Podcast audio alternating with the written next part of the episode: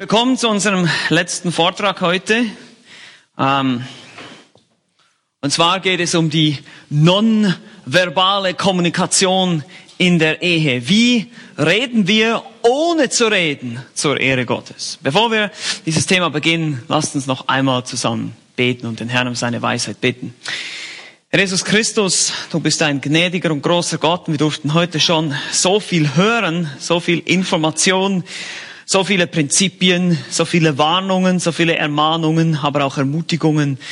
Äh, bitte hilf uns jetzt in dieser letzten Stunde heute auch nochmal Konzentration zu haben, um auf dein Wort zu hören, auch um zu verstehen, wie wir als Ehepaare miteinander kommunizieren, ohne dass wir vielleicht immer Worte benutzen und dass wir auch da davon lernen, wie wir das in einer richtigen Art und Weise tun können und welche Prinzipien uns dein Wort gibt. Wir lieben dich und wir danken dir für diesen Tag. Wir preisen dich für deine Hilfe jetzt in dieser Stunde, um besser zu verstehen, wie wir dich verherrlichen können in unserem Leben. In Jesu Namen. Amen. Nun, äh, wie gesagt, es geht um nonverbale Kommunikation. Das heißt, ich kann jetzt eigentlich aufhören zu reden, weil ich muss ja auch non, nee, natürlich nicht. Das war nonverbal kommunizieren. Nein, ähm, ich möchte beginnen, damit so ein bisschen zu untersuchen, was, äh, was für Beispiele der nonverbalen Kommunikation finden wir denn eigentlich in der Bibel. Und das ist, ich habe heute jetzt in diesem Vortrag vier Punkte. Das erste ist die nonverbale Kommunikation in der Bibel. Wir wollen also kurz einfach mal in die Schrift hineinschauen und uns ein paar Gedanken machen dazu, was das genau ist. Wir finden nämlich sehr viele Beispiele und oft ist die, die nonverbale Kommunikation natürlich verknüpft mit der verbalen. Also man kann das nicht so trennen eigentlich, aber wir wollen uns einfach auf diesen Aspekt jetzt nochmal viel mehr konzentrieren, sondern äh, vor allem auch, weil es eben innerhalb der Ehe ganz besondere Formen der nonverbalen Kommunikation gibt, die sehr wichtig sind für uns und mit denen wir uns beschäftigen müssen. Also wir haben das Beispiel in 1. Mose Kapitel 3, die Verse 7 bis 10. Da ist das Umbinden von Feigenblättern, das offenbart Scham. und das Verstecken, zum Beispiel, dass, sie sich, dass Adam und Eva sich verstecken, das kommuniziert Rückzug und Angst. Oder beispielsweise in 1. Könige 19 sehen wir, wie Elia flieht das ist auch Rückzug, das ist Flucht aus Angst, Enttäuschung. Manche sagen sogar Depression, tiefe Niedergeschlagenheit in diesem Vers. Oder ein Beispiel, das wir aufschlagen wollen zusammen, ist dann 1. Mose Kapitel 4. 1. Mose Kapitel 4. Wir können nicht alle Beispiele aufschlagen. Ich gebe euch einfach mal so ein paar äh, Informationen. Ihr könnt diese Stellen dann zu Hause nochmal nachschlagen. Aber 1. Mose 4 finden wir kein.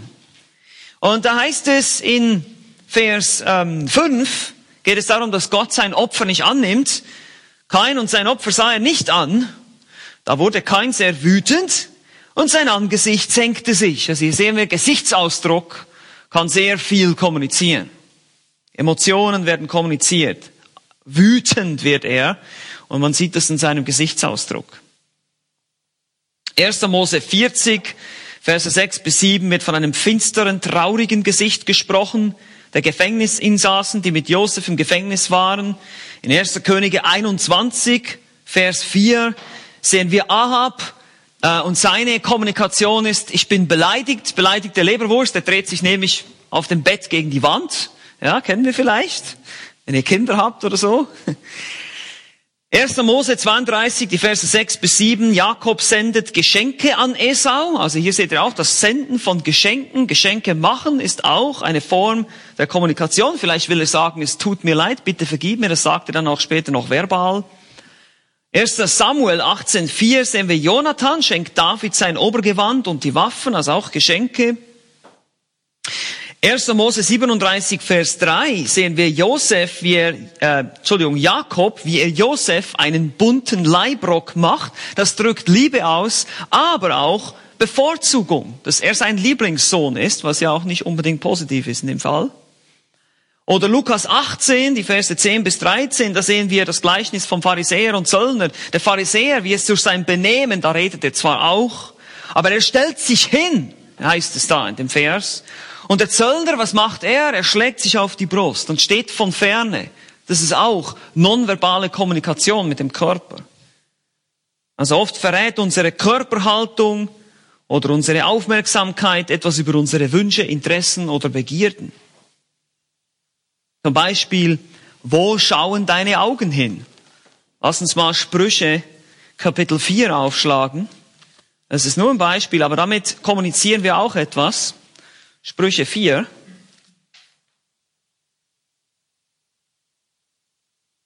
Wenn wir hingehen, Sprüche 4, die Verse 25 bis 26, da heißt es, lass deine Augen gerade ausschauen und deine Blicke auf das gerichtet sein, was vor dir liegt. Mache die Bahn vor deinem Fuß gerade und alle deine Wege seien bestimmt. Lass deine Augen gerade ausschauen auf den richtigen Weg. Oder wo treibst du dich herum? An welche Orte gehst du? Damit kommunizierst du auch etwas über deine Herzenseinstellung, was in dir vorgeht. Das wäre Sprüche Kapitel 7, die Verse 10 bis 13. Der Jüngling, der der Prostituierten in die Arme läuft und sich da schon in der Nähe aufhält. Weitere Formen der Kommunikation, die wir auch in der Bibel finden, habe ich hier noch für euch. Kleidung ist Kommunikation. Also wie du, wie du dich kleidest, das sagt auch etwas aus, vielleicht über deine Stimmung oder deinen Charakter. Man sagt ja nicht umsonst, Kleider machen Leute. Nun, das ist nicht ganz wahr, wir wissen das, aber warum zum Beispiel tragen Verkäufer im Außendienst oft, so wie ich jetzt gekleidet bin, Anzug mit Krawatte, es vermittelt etwas, eine gewisse Form von Professionalität, Seriosität, ja, es weckt Vertrauen und das ist das Ziel des Verkäufers. Er will, dass du ihm vertraust, damit du seine Sachen kaufst. Ja, typisch für solche. Oder zum Beispiel, ein anderes Beispiel hier in der Bibel, Sprüche 7, Vers 10, wird von der Prostituierten gesprochen, sie trägt Hurenkleidung, heißt es da. Eine Kleidung, die was ganz anderes signalisiert. Also Kleidung ich meine, ihr könnt euch ja mal fragen, warum die Frauen, wenn sie auf dem Strich sind, viel Haut zeigen. Das ist Kommunikation. Komm und nimm mich. Das ist Kommunikation.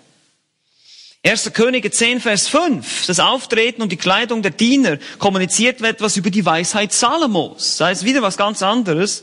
Das Auftreten der Kleidung oder das Auftreten der Diener und die Kleidung wird erwähnt. Dann haben wir aber auch weitere Formen, die wir auch finden, zum Beispiel Berührung. Berührung ist Kommunikation. In Sprüche 7, Vers 13 sehen wir zum Beispiel das Ergreifen und das Küssen. Das ist natürlich eine extreme Form da, aber das wird auch kommen, hier wird kommuniziert. Dann haben wir natürlich auch, und darüber haben wir auch schon gesprochen, Taten sind Kommunikation. Also was du tust. Sprüche 31, die berühmte Sprüche 31 Frau in den Versen 12 bis 27. Ihr Charakter wird vor allem durch konkrete Taten sichtbar. Sie ist fleißig, sie ist umsichtig, sie ist besorgt um ihren Mann und um ihren Haushalt. Also ihre Taten offenbaren ihren Charakter. Nonverbale Kommunikation. Markus 2, die Verse 3 bis 5, die Leute, die den Gelähmten zu Jesus bringen, zeigen Beharrlichkeit und Ernsthaftigkeit. Ihre Taten, sie decken das Dach ab und lassen ihn herunter und das ist, zeigt ihren Glauben. Also es gibt so viele Beispiele, wir können das jetzt nicht alles im Detail durchgehen. Ich will euch nur zeigen, dass das nicht etwas ist, was wir, wir erfunden haben, sondern dass das auch zu unserer Ebenbildlichkeit Gottes gehört. Dass wir die Möglichkeit haben, das Verbale, was wir sagen, durch Nonverbales zu unterstreichen, deutlicher zu machen. Ja, sonst ähm, könnte ich jetzt beispielsweise auch, wenn ich einen Vortrag halte, wenn ich eine Predigt halte, könnte ich jetzt einfach nur so hier stehen und immer den gleichen Ton, immer den gleichen, immer so reden. Das war wahrscheinlich nicht so interessant, wenn ich das bisschen betone und mein Gesicht bisschen benutze hier, meine Hände benutze, um euch zeigen, das ist jetzt wichtig hier, was in der Bibel steht. Ihr, das ist nonverbale Kommunikation, die die verbale unterstützt. Ja. Und das müssen wir verstehen. Das, und genau das müssen wir auch verstehen, dass das auch geschieht, wenn wir mit unserem Ehepartner sprechen, wenn wir in der Ehe nonverbal kommunizieren, eben reden, ohne zu reden. Nun, lasst uns mal anschauen, das ist mein zweiter Punkt bereits. Was gibt's denn für Möglichkeiten? Und deshalb sage ich nonverbale Kommunikation allgemein. Das heißt, das betrifft jetzt nicht nur Ehepaare, sondern es betrifft auch allgemein uns als Menschen. Wie können wir äh, kommunizieren? Nun, ähm, zum Beispiel visuell, Augenzwinkern, die Augen aufreißen oder verdrehen. Das ist eine Möglichkeit. Ich habe das schon erwähnt heute Morgen. Ich kann die schönsten Dinge sagen und dabei so gucken, ja. Und dann weißt du schon, ich meine das nicht so, wie ich es jetzt gesagt habe, sondern ich meine eigentlich genau das Gegenteil. Achtet auf solche Dinge, wenn ihr miteinander sprecht. Das kommuniziert etwas. Eben, ich kann auch sagen, oh, ich liebe dich, Schatz, ja. Aber das ist nicht gerade das, und das ist natürlich der Tonfall, und das ist auch das Zweite. Der Tonfall ist hier sehr wichtig. Dein Tonfall kann ebenfalls das Gesagte entweder untermauern oder gleich durchstreichen, gleich das Gegenteil damit vermitteln. Oh, ich liebe es, wenn du Pizza machst, ja, oder ich liebe es, wenn du Pizza machst, je nachdem, welchem Ton du sagst, genervter Ton oder fröhlicher Ton. Ja, Sprüche 15.1 ähm, heißt es, die sanfte Antwort wendet den Grimm ab, aber wir sagen auch, es ist der Ton, der die Musik macht. Ja, das ist ein Sprichwort. Dann nonverbal. Ihr denkt jetzt vielleicht, Moment, das ist doch, darüber reden wir jetzt die ganze Zeit. Nun, wir betonen das non ein bisschen mehr noch. Hier geht es darum, was du nicht sagst. Also du kannst auch durch Schweigen kommunizieren. Äh, wenn du nichts dazu sagst, kannst du zum Beispiel Desinteresse kommunizieren. Ja, also es ist auch wichtig zu verstehen, es kann sein, dass ich einfach nichts sage und dadurch auch etwas sage im Prinzip. Es wäre auch nonverbale Kommunikation. Es kann ein Zeichen von Stolz sein, von Selbstzucht, von Zurückziehen oder auch von Gleichgültigkeit, was auch immer. Vorsicht. Dann weiter, Notizen oder Briefe. Gut, das ist verbal, würde jetzt jemand sagen, stimmt auch, aber die Geste selber kommuniziert etwas. Das ist eine besondere Form. Es ist nicht einfach nur so ein SMS oder ich rufe mal kurz an, sondern es ist etwas Besonderes. Weiter. Gesichtsausdruck. Lächeln, Stirnrunzeln, ja. Blicke. Ich blicke oft über die Brille, ja. Das ist etwas, was ich mache. Äh, es kommuniziert verschiedene Dinge. Ja, man muss, und da muss, das muss man auch kennenlernen beim Partner. Was, was, was kommuniziert meine Frau, wenn sie diese Bewegung macht oder wenn sie das macht oder so? Dann natürlich Körper, mit dem Körper, Körperhaltungen zurücklehnen, ja, die Arme verschränken oder sich eher leicht nach vorne beugen, Interesse zeigen. Es gibt verschiedene Möglichkeiten, äh, wie ich auch mit meiner Körperhaltung zum Beispiel entweder Interesse oder Desinteresse zeigen kann. Dann Anwesenheit oder Abwesenheit also zum Beispiel, wenn meine, meine Frau einen Termin hat, äh, zum Beispiel die Aufführung, äh, eine Aufführung meiner Kinder und ich erscheine nicht. Was kommuniziere ich? Desinteresse, genau. Also durch Anwesenheit oder Abwesenheit kann ich auch etwas kommunizieren. Dann weiter, natürlich unter Ehepaaren hier auch Berührung. Aber wie gesagt, auch hier kann es zum Beispiel ein Händedruck sein, ein Schulterklopfen, jetzt unter Nicht-Verheirateten ich meine jetzt nicht unbedingt von einem Geschlecht zum anderen, aber wir müssen vorsichtiger sein. mit Umarmungen und solchen Sachen. Und bei Verheirateten geht es dann natürlich weiter mit Umarmungen, Klaps, Streicheln und solchen Sachen. Das kommuniziert, kommuniziert. Dann weiter durch Hilfeleistung oder fehlende Hilfeleistung. Ja, zum Beispiel Männer, wenn ihr zu Hause nie anpackt und mithelft, ja, Klassiker, auch mal den Boden saugen oder Geschirrspüler ausräumen. Das kann was kommunizieren, ja, wenn ich, wenn ich mich nicht dafür interessiere. Oder die Frau den Mann nie unterstützt in seinen Projekten, also einfach diese Hilfeleistung oder eben nicht Hilfeleistung anbieten. Dann weiter haben wir zum Beispiel durch Geschenke oder Zurückhaltung von Geschenken. Ihr vergesst den Geburtstag eures Partners oder den Hochzeitstag. Uh, was kommuniziert das denn wieder? Ihr habt kein Geschenk oder ihr habt ein Geschenk oder ihr macht sogar ein besonderes Geschenk.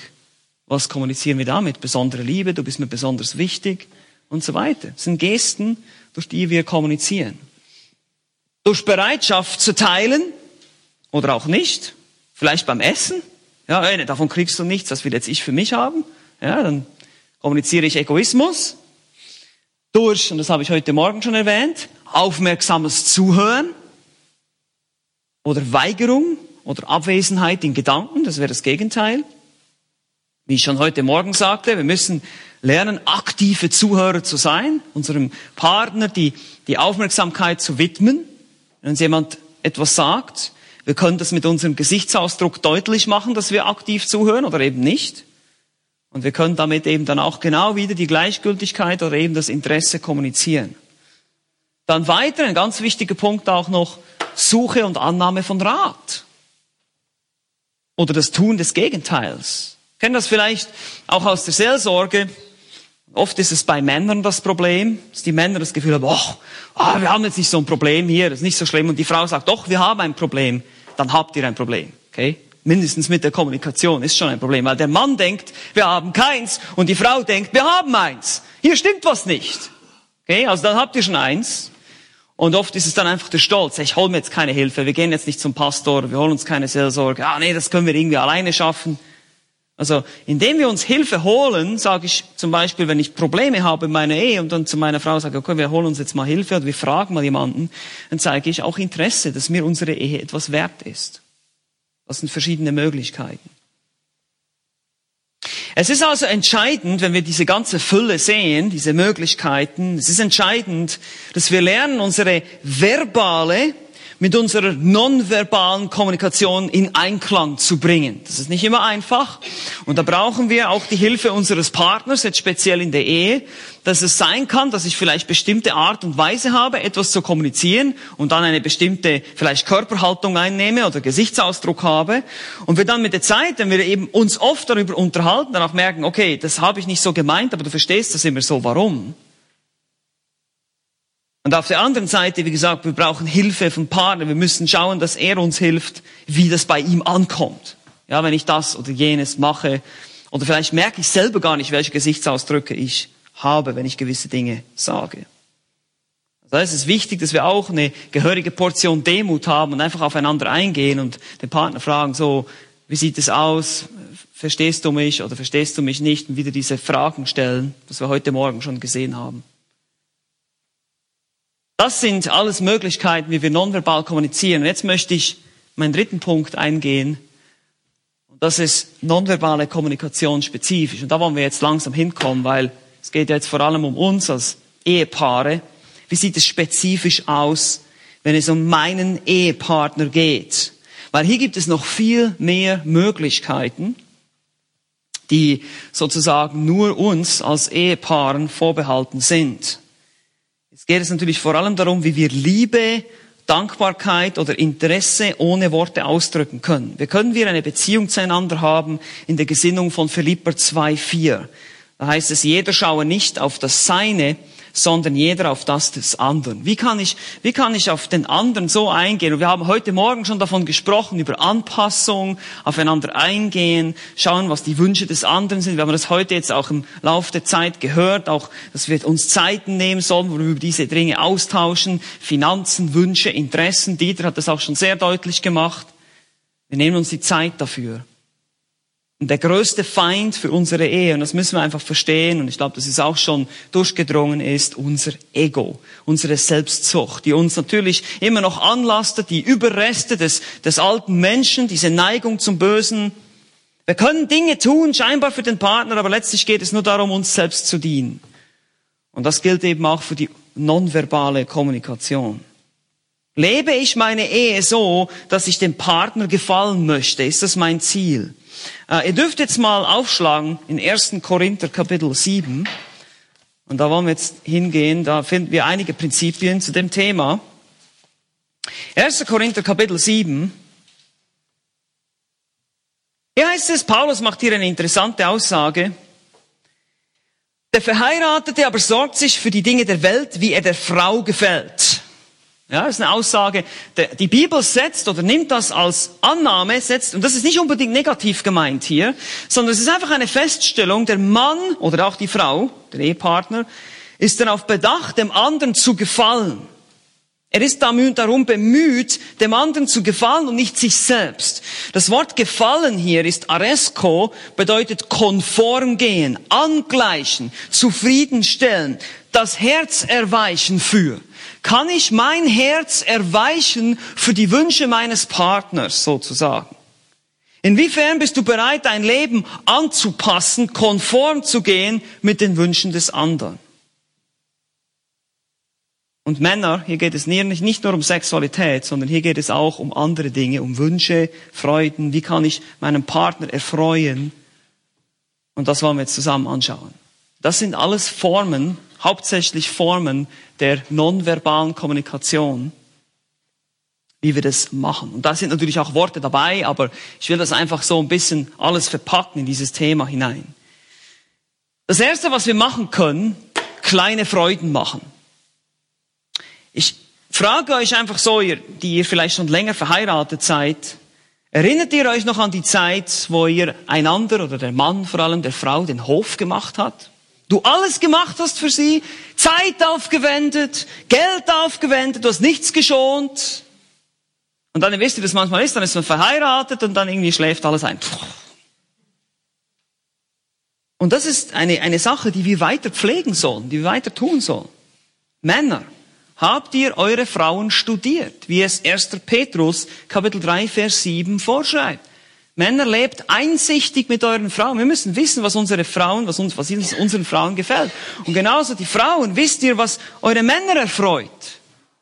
Wisst ihr, wie ihr ihnen kleine Freuden machen könnt? Welche Dinge sie gerne machen, unternehmen, tun? Das kann ganz verschiedene Dinge sein. Das kann auch sehr unterschiedlich aussehen bei jedem Ehepaar. Wie könnt ihr eure Männer ehren und euch ihnen unterordnen, sodass ihr ihre Wünsche erfüllt, sofern sie nicht Sünde verlangen? Natürlich, Epheser 5, 22. Stellt euch einmal folgende Frage.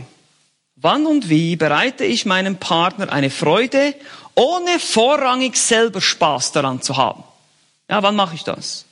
Wie flexibel ändere ich meine Pläne, damit sie besser zu den Plänen meines Partners passen? Und ihr seht schon hier, wie die Prinzipien der nonverbalen Kommunikation hineinkommen, weil das sind alles Dinge, die ich bereit bin zu ändern. Zum Beispiel eben durch Anwesenheit oder Nichtanwesenheit. Pläne ändern oder Pläne nicht ändern um des Partners willen.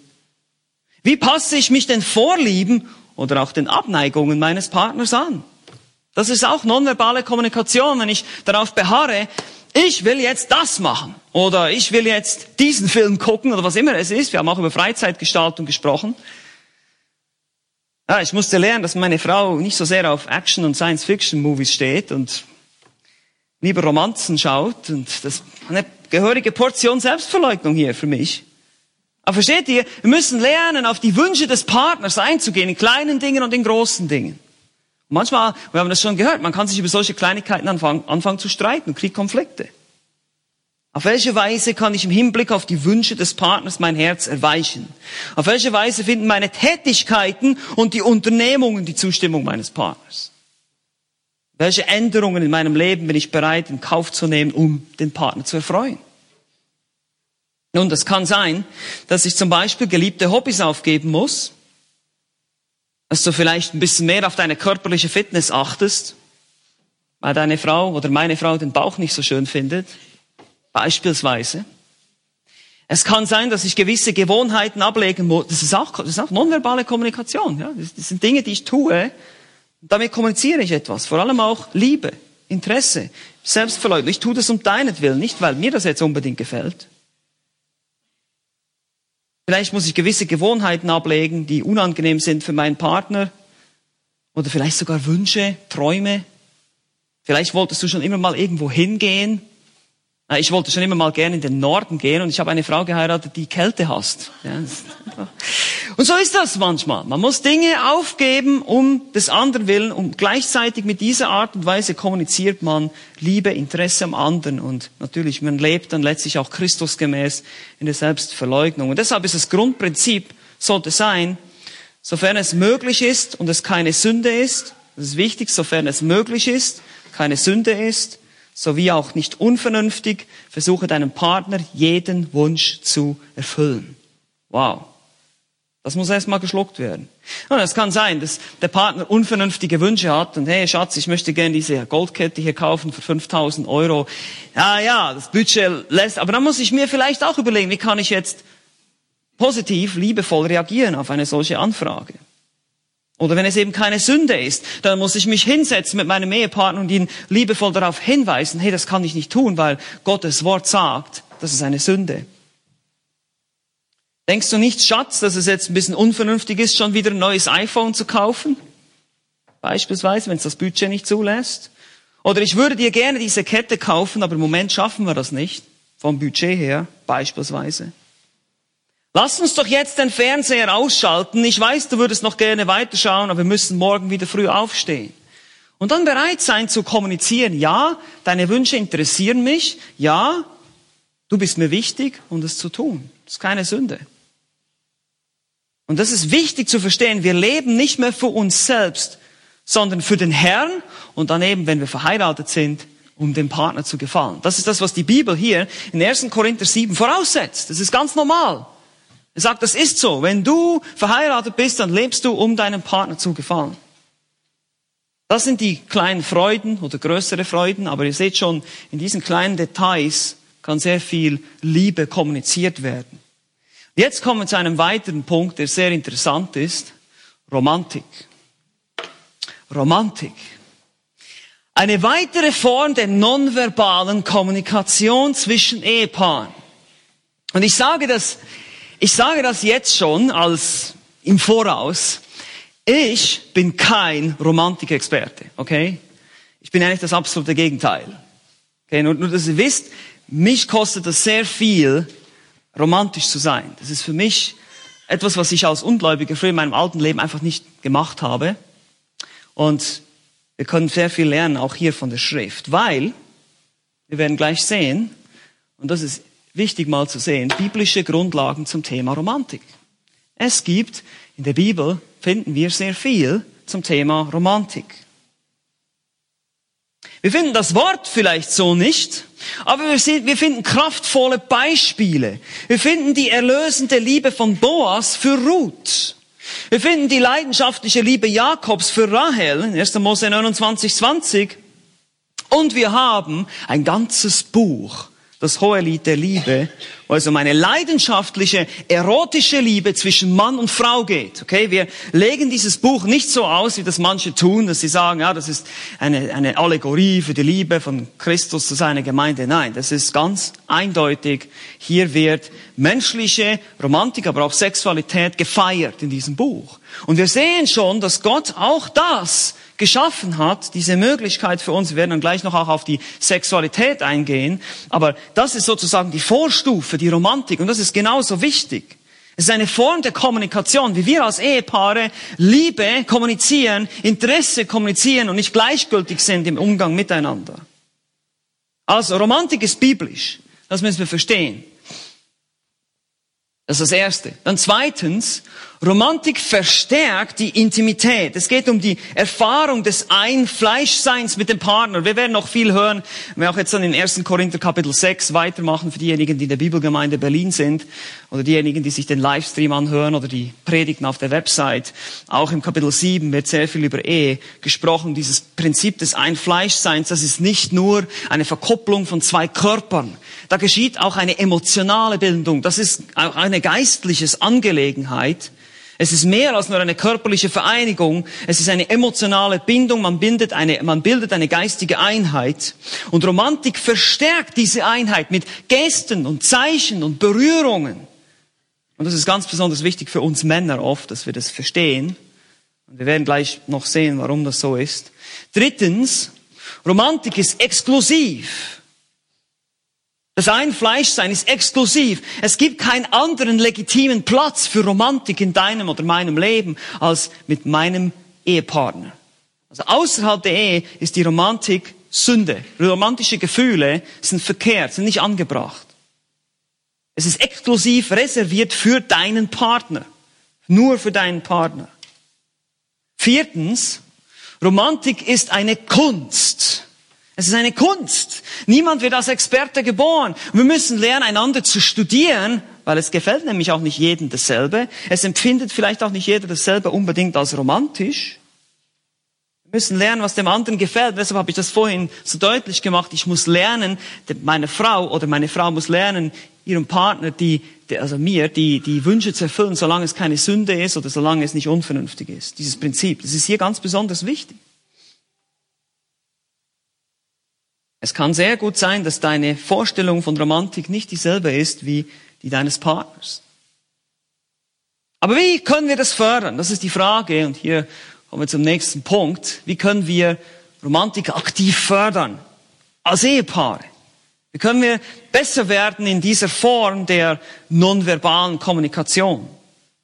Nun, das hohe Lied der Liebe, wie ich schon sagte, gibt uns Hinweise hier. Und wir werden jetzt natürlich niemals das hohe Lied der Liebe auslegen, aber ich möchte euch einfach ein paar Prinzipien zeigen aus diesem Buch, die uns helfen können, die vielleicht auch gemeinsam als Ehepaare studieren könnt vom hohe Lied der Liebe, wie ihr lernen könnt, eure Romantik aktiv zu fördern. Wir haben ja schon gesagt, wir müssen aktiv werden, wenn wir etwas verändern wollen. Und das geschieht hier. Es gibt uns Hinweise, wie wir das tun können. Und nun, wir müssen auch verstehen, dass das Hohelied der Liebe, ich habe vorhin schon gesagt, wir legen es wörtlich aus, das heißt, wir verstehen es als die Feier oder das Feiern der Sexualität, der Erotik, der Romantik, das ist etwas, was Gott geschaffen hat, das ist etwas Gutes, das ist nichts Unheiliges oder, oder Unreines an und für sich, das müssen wir verstehen. Der Teufel hat das bloß verdreht und, und pervertiert jetzt in unserer Welt, aber, aber Romantik und, und Sexualität ist etwas, was Gott geschaffen hat. Und deshalb ist es sehr, sehr gut. Das werden wir noch auch noch drauf eingehen. Und wir sehen hier in diesem Buch, dass genau diese Dinge geschehen. Gott zeigt uns auf, wie Romantik entsteht und wie wir sie fördern können. Und lasst uns mal ein paar Prinzipien anschauen hier. Wie können wir Romantik aktiv fördern? Nun, das erste ist eine bedingungslose Verpflichtung. In Kapitel 2, wir lesen jetzt mal Hohelied, Kapitel 2, Vers 16, hier heißt es, mein Geliebter ist mein und ich bin sein. Okay, das ist ein interessantes Prinzip. Er ist mein. Es ist eine Verpflichtung. Diese Zuneigung in, in unserer Ehe, die können wir trainieren. Wir denken vielleicht natürlich am Anfang, wenn ihr frisch Verliebte seid, dann ist das nicht so ein Problem, da muss man nicht so daran arbeiten. Aber ihr wisst, wie das ist, das habe ich vorhin schon erwähnt. Wenn, wenn man verheiratet ist, plötzlich in einem schlafen diese Dinge ein. Und wir, wir geben uns manchmal der Illusion hin, die die Welt uns vorgaukelt, dass diese Emotionen einfach so über uns kommen.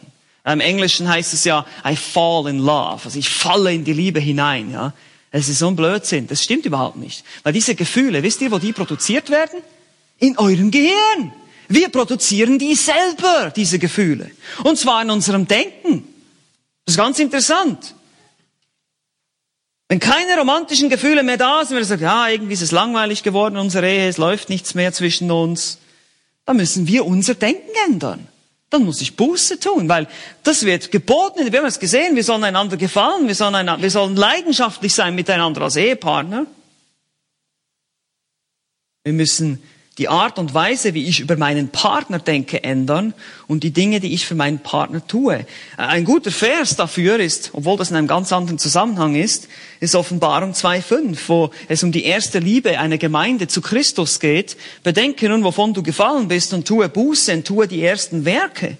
Aber das ist genau das, was wir tun müssen. Wir müssen anfangen, wieder anders zu denken. Denke wieder zurück an deine Zeit, wo du ihr den Hof gemacht hast. Wie hast du da über deine Frau oder Frau über deinen Mann gedacht?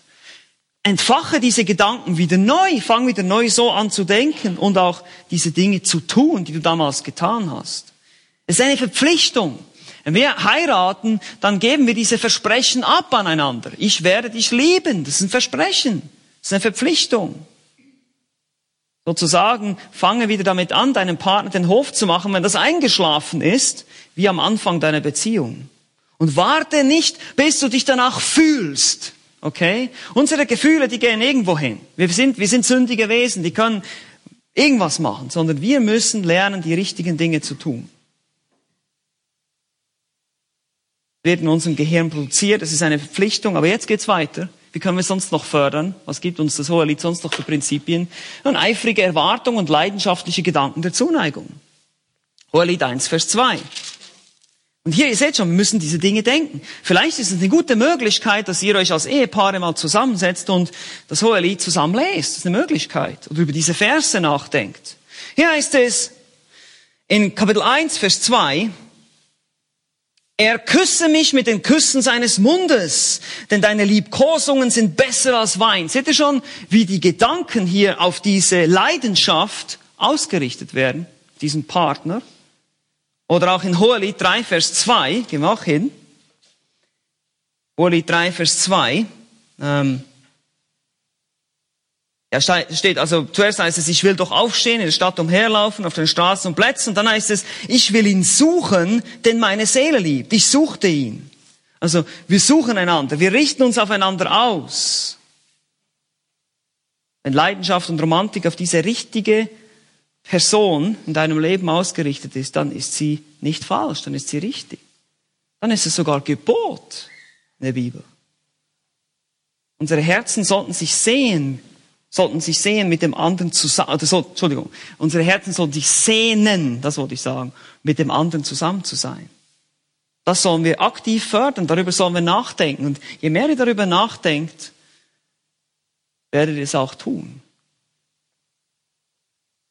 Weiter, und das ist gehört zwar in den Bereich der verbalen Kommunikation, aber um der Vollständigkeit willen will ich das auch erwähnen, Kommunikation durch sorgfältig formulierte Worte. Kapitel 4, Vers 1. Wie heißt es? Siehe, du bist schön, meine Freundin. Siehe, du bist schön. Wir sagen einander schöne Dinge. Aber ich sage schon, zum Beispiel habe ich es auch schon erwähnt bei den Notizen und Zetteln, das ist eine Geste. Ja, damit kommunizieren wir schon etwas dass ich diese Worte sorgfältig auswähle, mir überlege, mir Gedanken mache, wie könnte ich meine Frau erfreuen mit schönen Worten, die eben diese Romantik fördern.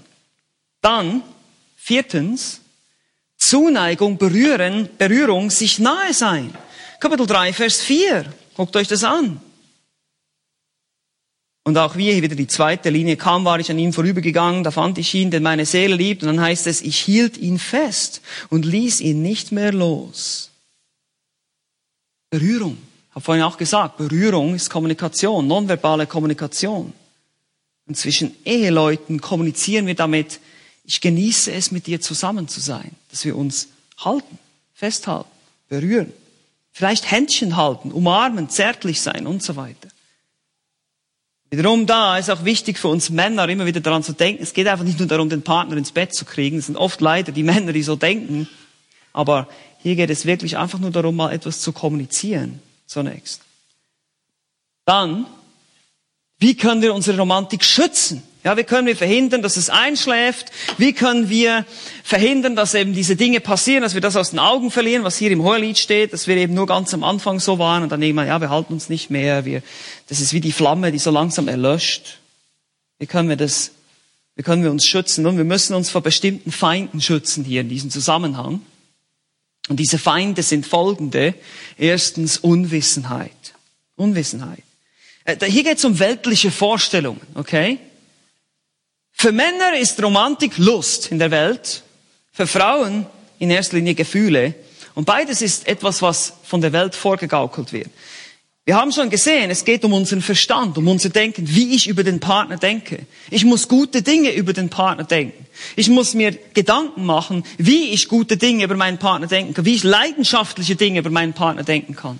Und damit wird die Romantik wieder angefacht. Aber hier in der Welt heißt es, nee, das muss dich einfach so überkommen. Und wenn dieses Gefühl weg ist, ja, dann ist halt vorbei. Dann kannst du nichts machen. Und das ist eine Illusion. Also Unwissenheit, das heißt, wir sind nicht biblisch informiert. Dann zweitens, Selbstsucht. Ich habe schon gesagt, das Ego ist oft unser größter Feind. Es versteckt sich meistens hinter unseren Ausreden. Oh, das habe ich vergessen. Oh, ich bin zu müde dafür. Ich mag jetzt nicht. Und so weiter. Der dritte Feind ist Beschäftigung. Beschäftigung. Wie schnell kann im Alltag die Romantik ersticken? Ja, wir sind so beschäftigt mit unserem, was weiß ich, allen Dingen. Ihr wisst, wie das ist. Dann kommen noch Kinder dazu und dann hat man einen Haushalt und der Mann geht arbeiten und das sind viele Dinge. Das sind vielleicht sogar viele Termine, die man einhalten muss und Elternabende in der Schule und, und so weiter. Alles Mögliche. Man nimmt sich nicht mehr Zeit, romantische Momente zu genießen miteinander. Aber diese Dinge müssen Priorität haben in unserem Leben als Eheleute. Wir alle haben viel zu tun, aber es ist eine Frage der Prioritäten. Wir haben das heute auch von Dieter gehört. Wir müssen das planen. Ja, ihr müsst Romantik planen. Ihr müsst romantische Momente planen. Das geschieht nicht einfach so. Am Anfang vielleicht schon noch, aber mit der Zeit sicherlich schläft es ein. Und deshalb müssen, weil wir Sünder sind, und deshalb müssen wir diese Dinge planen. Bitterkeit haben wir von Sam gehört heute. Wenn wir diesen ganzen Müll ansammeln, ungeklärte Probleme, ungeklärte Konflikte haben. Streit, der nicht biblisch beigelegt wurde. Vielleicht hat ein Partner gewisse Erwartungen gehabt, die er nicht ausgesprochen hat. Oder er denkt, er hat ein Recht darauf. Oder ich denke, ich habe ein Recht darauf, eine bestimmte Art behandelt zu werden. Deshalb werde ich bitter. Wir fangen einander an zu kritisieren, rumzunörgeln. Also Bitterkeit ist ein Feind der Romantik, dieser lebensspendenden Form, wie wir miteinander kommunizieren als Ehepaare. Wir müssen uns dann immer wieder an das Kreuz Christi erinnern und Sam hat es uns ja heute sehr ausführlich dargelegt, wie wir Konflikte lösen, wie wir einander vergeben, wie ich auf meine eigenen Fehler schaue. Also Bitterkeit und schließlich natürlich auch Stolz. Stolz interessiert sich schon gar nicht für den anderen. Ich frage den anderen schon gar nicht, was ihm eigentlich gefallen würde. Ich frage, wenn ich stolz bin, frage ich meine Frau nicht, welche Kleider ihr vielleicht gefallen würden an mir. Ja, ich ziehe an, was ich will. Oder es ist wie der Mann, der sagt, ah, ich habe schon lange mit diesem romantischen Getue abgeschlossen. Das ist, ja, das ist Kinderkram, das ist auch Stolz. Das ist einfach Stolz. Wir wollen unsere Frau nicht glücklich machen. Oder die Frau will es nicht. Die Frau will ihren Mann nicht glücklich machen. Oder wir sind zu stolz, einfach zu fragen, das Gespräch zu suchen. Und diese Form der Kommunikation, die innerhalb der Ehe stattfinden sollte, die auch ähm, letztlich diese, diese Einheit fördert, die wir haben in der Ehe, dieses Miteinander, vergleiche ich mal mit dem Töpfer und dem Ton, ja, als Illustration. Ein Töpfer, wenn er einen Ton auf die Drehscheibe, ein Stück Ton auf die Drehscheibe tut, dann muss er auf ganz verschiedene Dinge achten. Er muss einerseits vorsichtig und bestimmt arbeiten. Er muss den richtigen Druck haben. Er muss immer regelmäßig Wasser dazugeben, damit der Ton nicht austrocknet. Er muss aber die Balance halten, damit dieses Ding wirklich schön in der Mitte bleibt und diese Form richtig gelingt. Er muss gleichzeitig sanft und geduldig sein, aber auch bestimmt und weiter daran arbeiten. Und genau müssen, so müssen wir daran arbeiten, die Romantik zu pflegen in unseren Ehen. Wie ich heute Morgen schon sagte, diese Ehebeziehung, die erfordert Arbeit. Wir können, wir können nicht einfach erwarten, dass uns alles zufällt. Es wird einschlafen, wenn wir nicht aktiv werden. Es muss wie eine Kunst geübt werden. Lass mich euch noch einige Tipps geben zum Schluss hier, also zum Schluss dieses Abschnitts der Romantik. Hier ist zum Beispiel das erste, sei kreativ. Ich meine, Je nachdem, was ihr für Leute seid, werden, werden einige Dinge, vielleicht wird eine Rose auch mit der Zeit langweilig. Ich weiß es nicht. Vielleicht muss man sich mal was anderes einfallen lassen. Ein Spaziergang kann auch romantisch sein. Es muss nicht viel kosten. Aber man muss sich was einfallen lassen. Man muss kreativ sein. Und wenn ihr keine Ideen habt, dann fragt mal andere Ehepaare, was die so machen. Andere Paare, wie sie ihre Romantik pflegen, ihre Ehe.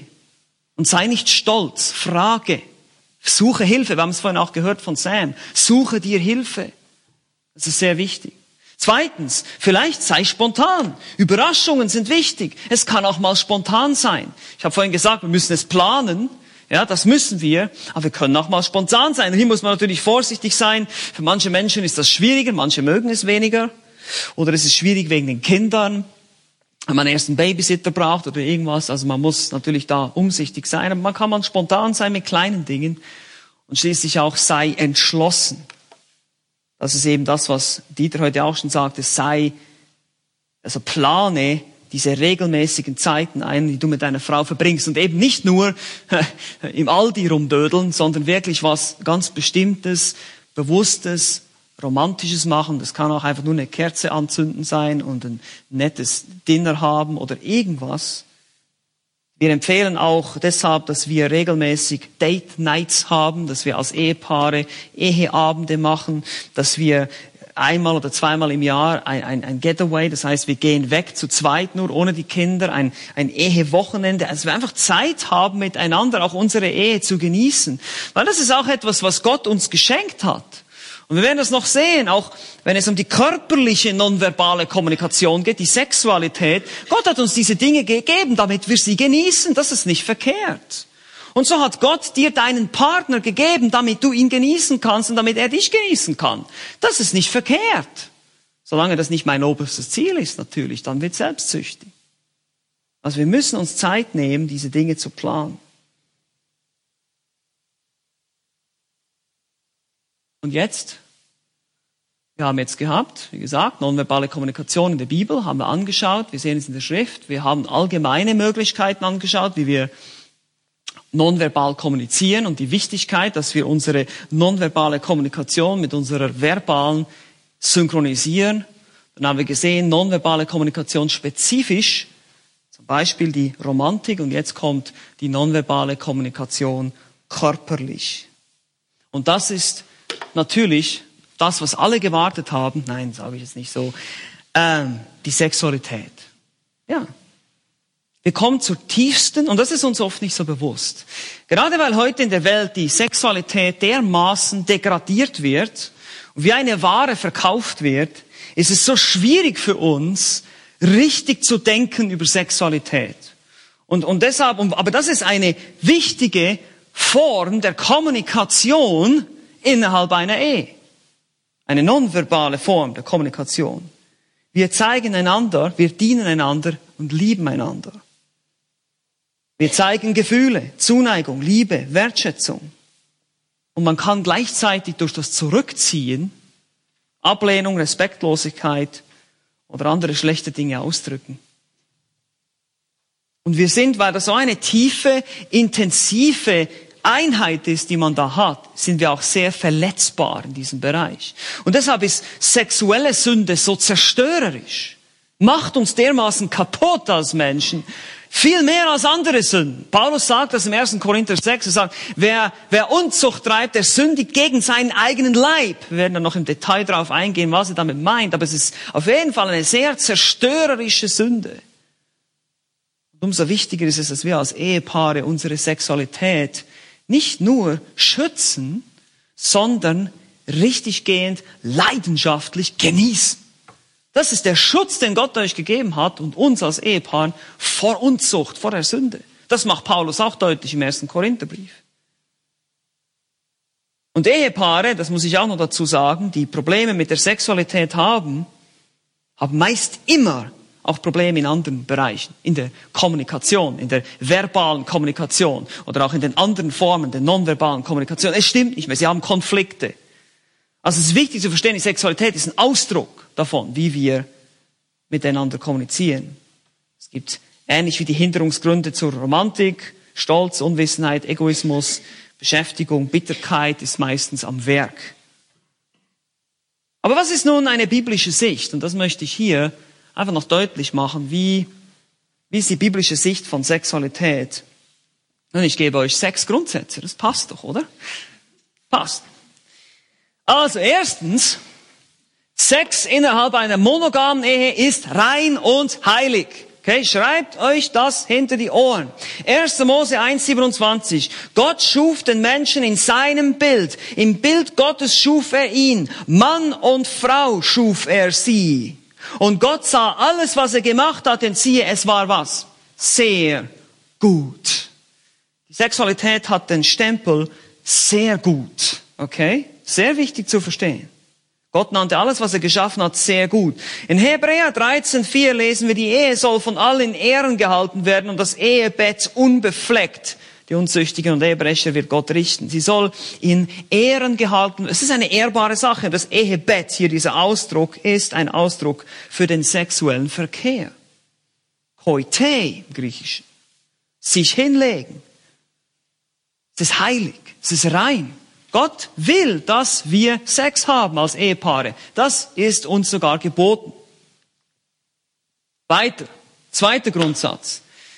Ganz wichtig. Ist nicht, Sex ist nicht die Grundlage einer Ehe, noch ist die Ehe eine rein sexuelle Beziehung. Ist wichtig zu verstehen. Es ist ein Bestandteil einer Ehebeziehung. Es ist nicht alles. Ja, manche Menschen heute porträtieren das so. Ja, Hauptsache wir haben guten Sex, wird heute gesagt oft. So, darum geht es nicht. Aber es ist ein Ausdruck. Wenn man nicht leidenschaftlich und mit ganzem Herzen Sex hat als Ehepaar, lebt man in Sünde. Man sündigt gegen Gott und sich selbst.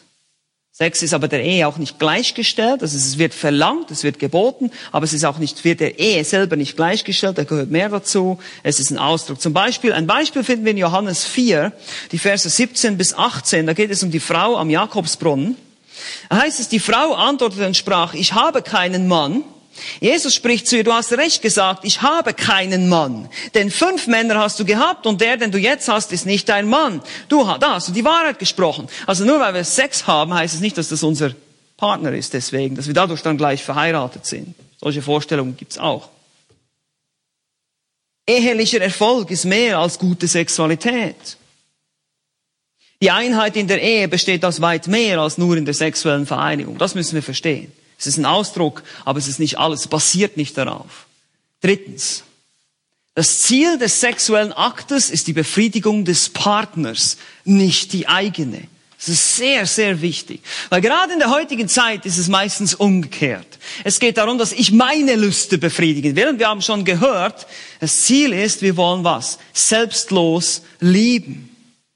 Und hierzu gehen wir jetzt zu 1. Korinther, Kapitel 7, einmal mehr, wo Paulus uns vieles über die Prinzipien der ehelichen Gemeinschaft oder auch der Sexualität gibt. Nachdem er über die Unzucht gesprochen hat, zeigt er die positive Seite.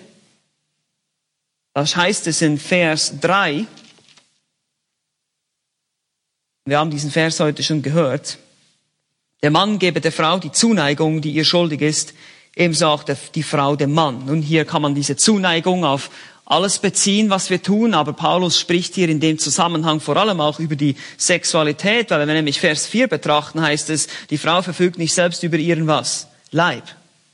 Ja, es, ist, es geht hier um die Sexualität. Die Zuneigung hier ist einfach diese, die, die Sexualität und die Befriedigung ist, das Ziel ist die Befriedigung des Partners und nicht meine eigene. Und deshalb, meine Lieben, ist in unserer Welt das oft so verkehrt, wenn Leute sagen zum Beispiel, anstatt ich liebe dich, ich brauche dich. Ja? Ich brauche dich, um meine eigenen Lüste zu befriedigen. Verändere dein Denken in von Befriedigung bekommen zu Befriedigung geben. Ja, Jesus hat selbst gesagt, geben ist seliger als nehmen. Und genauso soll es in der Sexualität auch sein. Was ist mein Ziel? Ich sage es mal ganz deutlich. Was ist mein Ziel, wenn ich mit meiner Frau ins Bett gehe? Will ich mich befriedigen oder sie? Das muss ich mich ernsthaft fragen. Und ihr seht schon, dass Gott uns hier ganz deutliche Prinzipien gibt, wie wir das ausleben können. Also das Ziel ist die Befriedigung des Partners. Viertens. Gott schuf beide Partner mit der ebenbürtigen Fähigkeit, den anderen vollständig zu befriedigen. Vers 4, 1. Korinther 7, Vers 4 heißt es, die Frau verfügt nicht selbst über ihren Leib, sondern der Mann. Gleicherweise verfügt aber auch der Mann nicht selbst über seinen Leib, sondern die Frau. Keiner der beiden hat die alleinige Autorität über seinen eigenen Körper. Keine Unabhängigkeit. Der Partner allein ist völlig fähig, dich zu befriedigen, dir das zu geben, was du brauchst. Weil das ist genau das, was uns dann vor der Unzucht schützt. Und das ist auch einerseits der Kontext hier, in dem Paulus spricht. Oder auch wenn ihr Sprüche 5 aufschlagt, dann seht ihr dasselbe. Und alles andere ist Sünde. Und deshalb ist zum Beispiel Selbstbefriedigung und Pornografie ebenfalls Sünde. Weil es ist eine, ich meine, Selbstbefriedigung, der Ausdruck sagt es ja schon, ja, das ist egoistisch.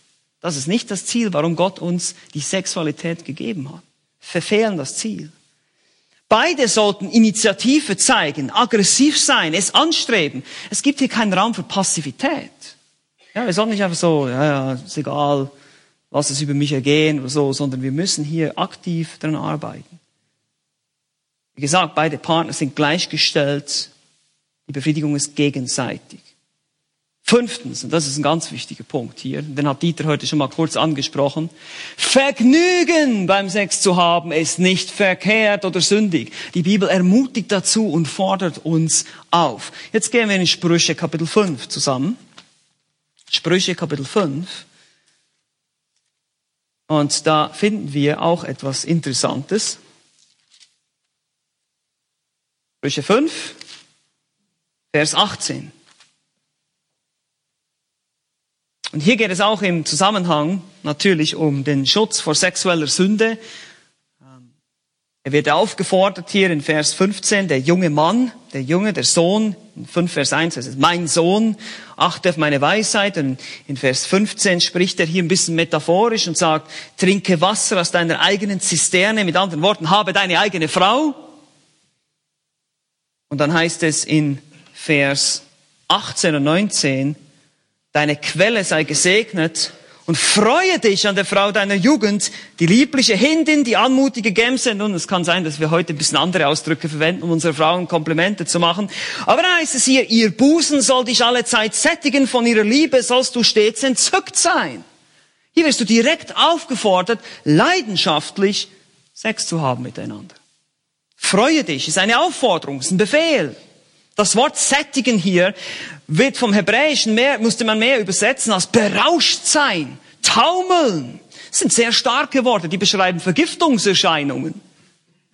Du sollst deinen Partner befriedigen und es wird dich zu selber, selber zutiefst befriedigen und es wird dich schützen vor der ähm, verbotenen Art und Weise, Sexualität zu leben, nämlich die Umzucht. Also es ist nicht falsch, es ist sogar, es ist nicht nur richtig, es ist sogar geboten, das zu tun. Sechstens, die sexuelle Beziehung sollte regelmäßig und kontinuierlich gepflegt werden. Lasst uns zurückgehen. 1. Korinther Kapitel 7. 1. Korinther Kapitel 7. Geh nochmal dahin. Da sehen wir ein weiteres Prinzip. Und zwar in Vers 5. Wie heißt es? In diesem selben Kontext der Sexualität entzieht euch einander nicht, außer nach Übereinkunft eine Zeit lang, damit ihr euch dem Fasten und dem Gebet widmen könnt und kommt dann wieder zusammen, damit euch der Satan nicht versucht, um eurer Unenthaltsamkeit willen.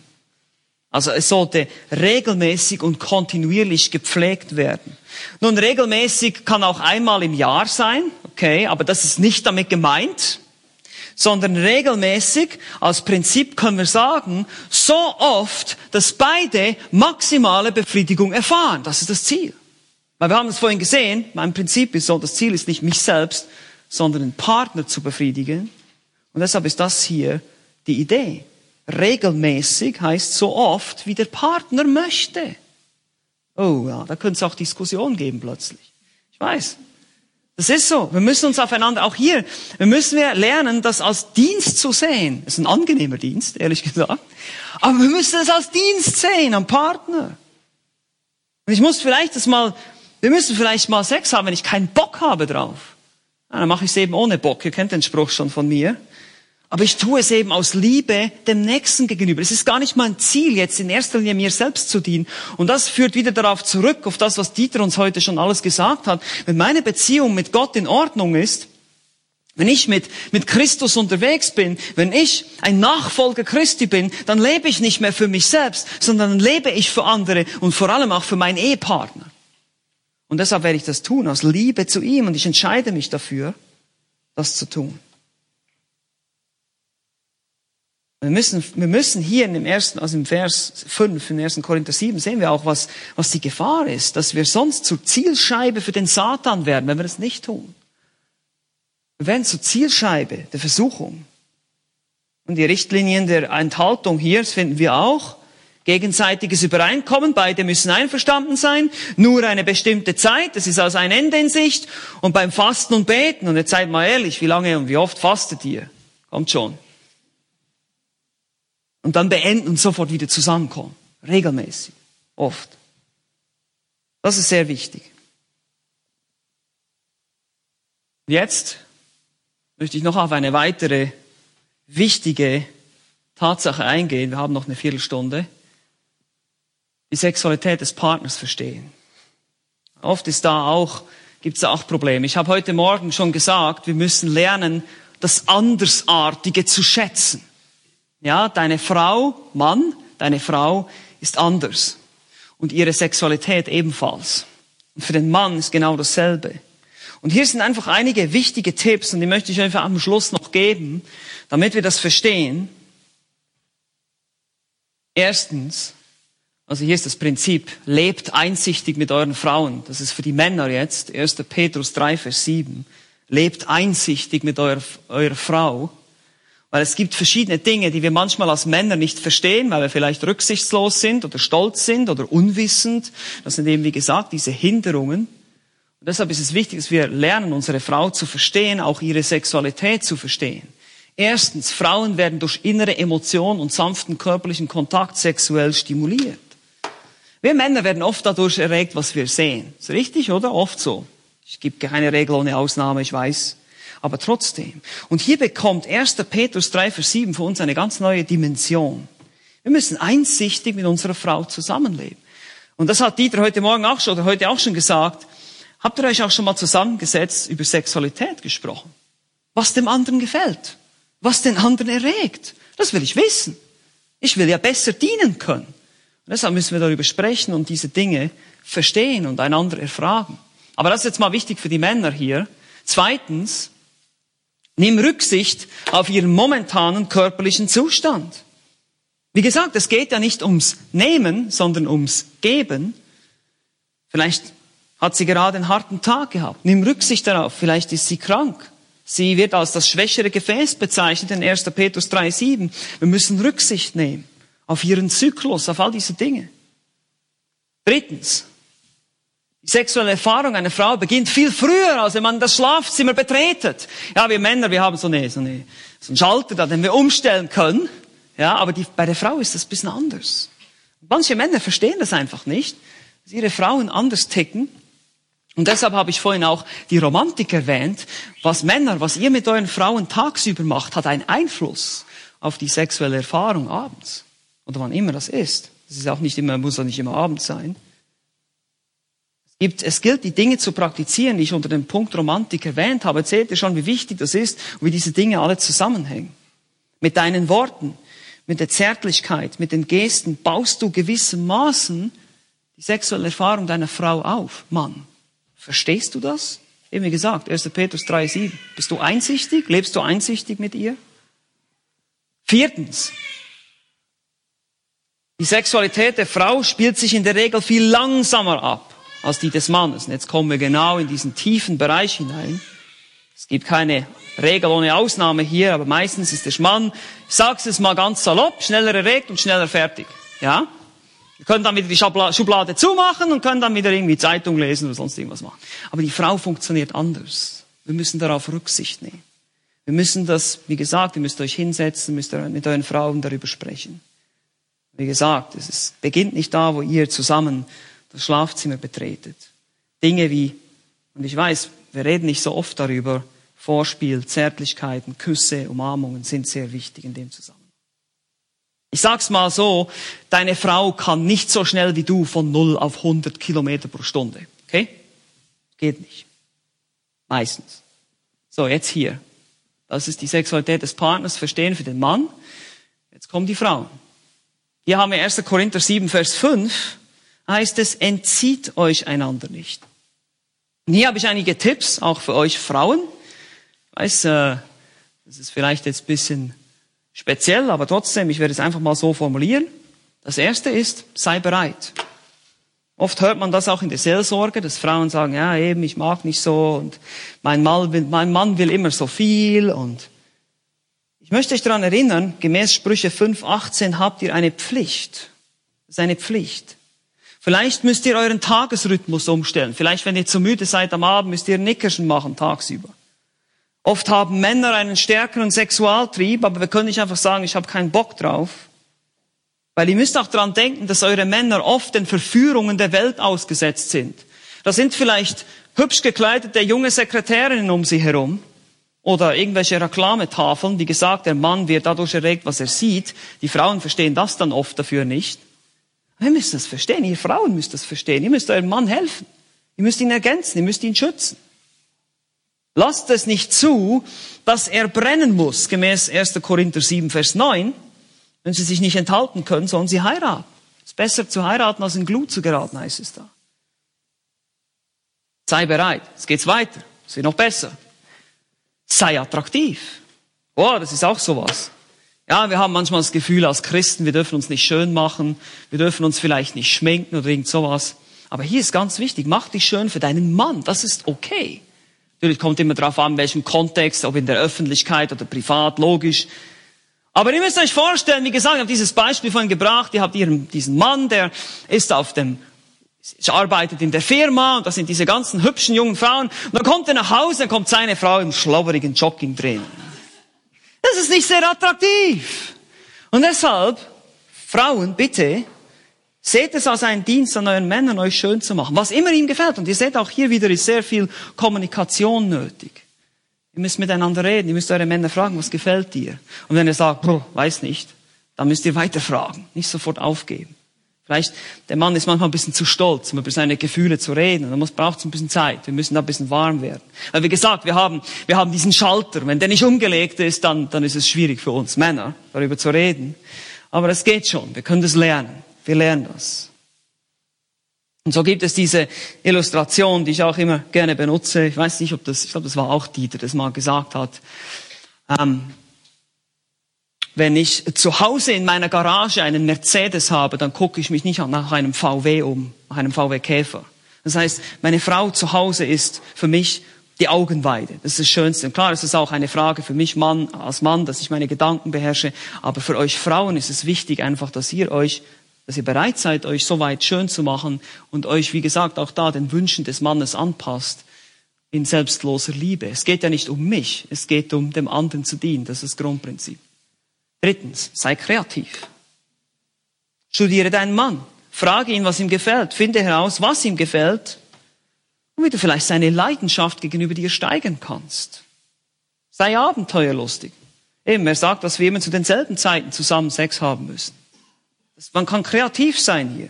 Und das ist einfach etwas, was manche Leute gar nicht drüber sprechen. Manche Ehepaare tauschen sich gar nicht aus über diese Dinge und verwundern sich dann, wenn ihre Ehe einschläft oder wenn ihre wenn es mit ihrer Sexualität nicht mehr klappt. Hier müssen wir viel kommunizieren, daran arbeiten. Haltet nicht zurück. Seid kreativ. Und letztlich, ist auch noch ein wichtiger Tipp, sei aggressiv. Für einen Mann ist es nicht spannend, mit einer Frau zusammen zu sein, wenn sie nicht leidenschaftlich ist. Übrigens, für, äh, für den Mann gilt dasselbe auch. Sei warm, leidenschaftlich. Wage es vielleicht sogar zu initiieren. Das ist nicht verkehrt. Es geht hier nicht darum, ich habe das auch schon gesagt, es ist nicht so, dass der Mann hier unbedingt immer die Leitung haben muss. Überhaupt nicht. Und habt Spaß daran. Das ist sehr wichtig, weil wir sehen, ihr, ihr dient einander dadurch, ihr helft einander dadurch, vor allem gerade in einer Welt, wie die heutigen, wir werden noch mehr darüber hören in Zukunft, in der Welt, wie die so erstens mal geladen ist von einer falschen Form, von einer pervertierten Form der Sexualität und dann auch noch von so vielen Anfechtungen und Versuchungen, die auf uns alle zukommen. Das ist sehr wichtig. Nun, Kommunikation ist wichtig, essentiell in unseren Ehen und es gibt, wir haben jetzt gesehen, die verschiedensten Formen, unterschiedliche Arten, an denen wir arbeiten müssen, verbal, nonverbal, Romantik, Zuneigung bis hin zur Sexualität. Und ihr denkt jetzt vielleicht, ähm, das schaffe ich nie. Ich bin überwältigt. Wie soll ich denn das jetzt machen? Nun, der Schlüssel hier ist, wir müssen anfangen, Schritt für Schritt diese Dinge aufzuarbeiten. Wie Sam heute auch sagt, wir müssen diesen Müllberg langsam abtragen. Wenn sich da Dinge angestaut haben, wenn da Themen sind, über die ihr noch nie gesprochen habt, wenn da Sachen sind, die für euch neu sind, dann holt euch Hilfe. Oder eben, es gibt viele Bücher, Ressourcen aber vor allem auch die Schrift, die euch dabei helfen kann. Nehmt euch einen Punkt vor, einen konkreten Punkt. Ihr sagt vielleicht, wir haben noch nie einen Eheabend gemacht. Ich weiß gar nicht, wie das geht. Und lasst uns das jetzt mal einplanen, diese Zeit. Dann arbeitet ihr nur an diesem Punkt. Und dann geht's weiter zum nächsten. Sei konkret, wenn es darum geht, Veränderung zu wollen in deinem Leben. Weil sonst sind wir oft zu allgemein. Ja, wir sagen dann, okay, ich werde jetzt mal ein bisschen daran arbeiten, aber wir definieren gar nicht, wie das genau aussehen soll. Das ist gefährlich. Wir müssen konkrete Schritte einläuten, die in diese Richtung gehen, die uns in diese Richtung bringen. Kommunikation zur Ehre Gottes, ob verbal oder nonverbal, in welcher Form auch immer, muss geübt werden. Und als Sünder sind wir von Natur aus faul, fleischlich und bequem und egoistisch. Und das ist unser größter Feind. Und deshalb lasst uns heute beginnen, daran zu arbeiten, damit wir das tun können, was in 1. Korinther 10, Vers 31 steht. Alles, was ihr tut, das tut zur Ehre Gottes. Auch die Kommunikation in der Ehe. Fang heute noch damit an, wenn du es noch nicht getan hast. Amen. Amen. Lass uns nochmal gemeinsam beten. Herr Jesus Christus, großer Gott und Vater, Schöpfer aller Dinge. Wir danken dir, dass du alles geschaffen hast. Und alles, was du geschaffen hast, ist gut. Du hast uns Ehepartner gegeben, du hast uns einander geschenkt.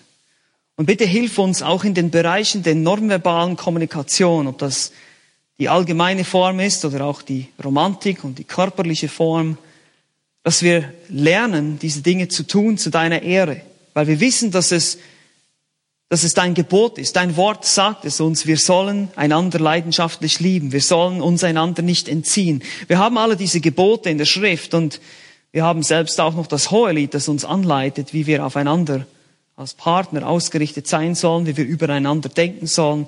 Hilf uns da, wo wir falsch denken, Buße zu tun. Hilf uns da, wo es Konflikte gibt, die Bitterkeit hervorgerufen haben, aufzuräumen, um wieder eine leidenschaftliche, eine liebevolle Beziehung haben zu können miteinander.